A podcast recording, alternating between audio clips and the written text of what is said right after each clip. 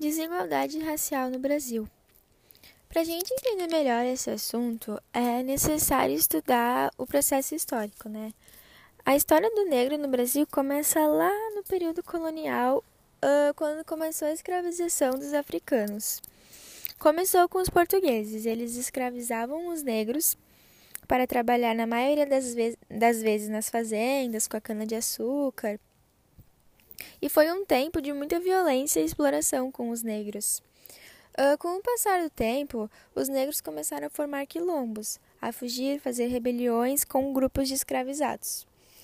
A abolição da escravatura foi um dos acontecimentos mais marcantes da história do Brasil, uh, porque ela determinou o fim né, da, escravi da escravização dos negros uh, e, a e a abolição do trabalho escravo ocorreu por meio de uma lei, a Lei Áurea, que foi aprovada no dia 13 de maio de 1888, com a assinatura da regente da época uh, no Brasil, a Princesa Isabel.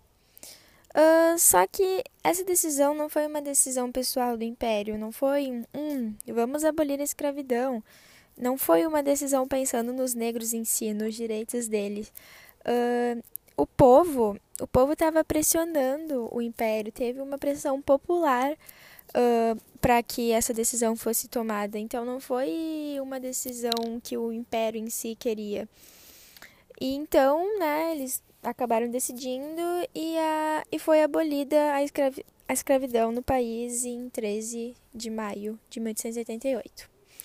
Uh, e quando a escravidão acabou, o ex-escravo tornou-se igual perante a lei.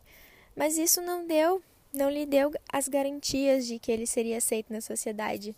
Por isso, os recém-libertos uh, passaram dias difíceis, mesmo com o fim da escravidão. Eles foram abandonados à própria sorte, né? Não teve nenhum tipo de sistema, nenhuma política pública do império para a inserção do negro na sociedade. Eles simplesmente, ah, toma aí tua liberdade e agora tu se vira. Eles não tiveram, né? Eles ainda eram vistos por muitos como inferiores.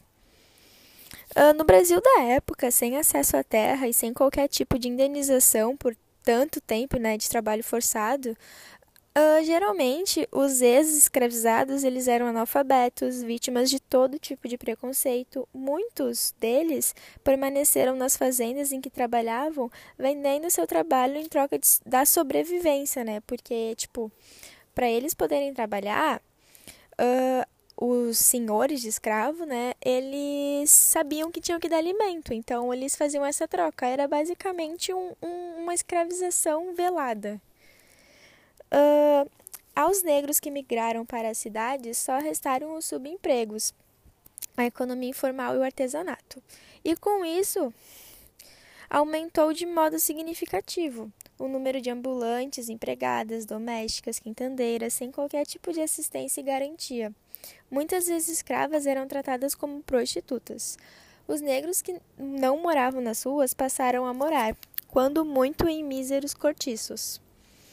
O preconceito e a, discriminação e a ideia permanente de que, de que o negro só servia para trabalhos duros, ou seja, serviços pesados, deixaram sequelas desde a abolição da escravatura até os dias atuais. Segundo o IBGE, o rendimento médio domiciliar por capita de pretos e pardos era de 934 reais em 2018. No mesmo ano, os brancos ganhavam, em média, 1.846 reais, quase o dobro. Entre os 10% da população brasileira que tem os maiores rendimentos no país, só 27,7% são os negros aí a gente já vê uma, uma grande desigualdade, né? Já no sistema carcerário, os negros são a, ma a maioria entre as pessoas presas no Brasil. Um levantamento nacional de informações penitenciárias, atualização do Ministério da Justiça e Segurança Pública, aponta que 61,6% dos detidos no país eram pardos ou pretos em junho de 2017. Os brancos representavam 34,38% dos preços. O levantamento mostra que a maior parte dos presos no Brasil são jovens, pretos ou pardos e com baixa escolaridade. Os crimes que mais levam a, a prisões são roubo e tráfico de drogas, que na maioria das vezes é uma das únicas saídas né, desses jovens para realmente conseguir algum tipo de sustento. Uh, analfabetismo. A taxa de analfabetismo entre negros de 15 anos ou mais diminuiu nos últimos anos, de 9,8% em em 2016 para 9,1% em 2018. Ainda assim, é maior que o dobro da taxa de analfabetismo entre brancos da mesma idade, que ficou em 3,9% no ano passado, segundo o IBGE. Uh, uma pesquisa do Instituto de Estudos do Trabalho e Sociedade traz um estudo no qual elege dois indicadores para exemplificar essa desigualdade inaceitável. Uh, um é que a metade das crianças brasileiras é pobre, e o outro é que 66% dos pobres brasileiros são negros.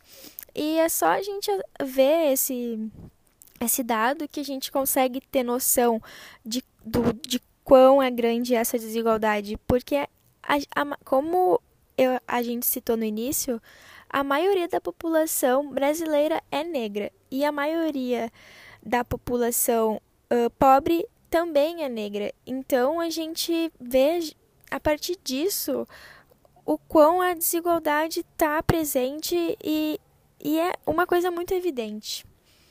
Já na educação, a falta de acesso a ela, né, a educação, para os jovens negros é fruto da desigualdade cuja persistência está diretamente associada à naturalidade com que é encarada o racismo está cada vez mais sendo banalizado. É uma coisa que está se tornando muito comum. As pessoas estão não, não têm noção, né? Mas hoje em dia é crime, né? Do mesmo modo das consequências que o sistema escravocrata deixara. E esses fatores, eles favorecem para a perpetuação do racismo. Eles alimentam o racismo, porque a partir do momento que tu fala que não existe racismo, que o racismo não é nada, tu tá fazendo com que isso se reforce cada vez mais. E a gente também tem o racismo institucional, né, que é um racismo que o que, que é? Qualquer sistema de desigualdade que se baseie em raça ocorrido em instituições como órgãos públicos, governamentais, corporações empresárias privadas e etc., impedem a mobilidade social e o acesso da população negra a espaços de ensino, tais eles faculdades, escolas. Então, existe esses racismos, que são, que são alguns racismos que eles estão estruturados, né? Eles já estão ali e que a, acabam impedindo, né? Inibindo o acesso dos negros, da população negra, a diversos espaços. Uh, e isso são apenas alguns dados dessa desigualdade, né? E, e só com esses dados já fica nítido que essa realidade oriunda de, de questões históricas, políticas, socioeconômicas, culturais, né? Uh, e em suma, o que a gente pode ressaltar é que é necessário modificar muitas questões na nossa, na nossa sociedade, principalmente nas políticas públicas, né? Porque se tem alguma coisa afetando algum certo grupo né, na nossa sociedade, o governo é responsável por mudar aquilo. E né, não é o que está acontecendo, né? Enfim. É isso.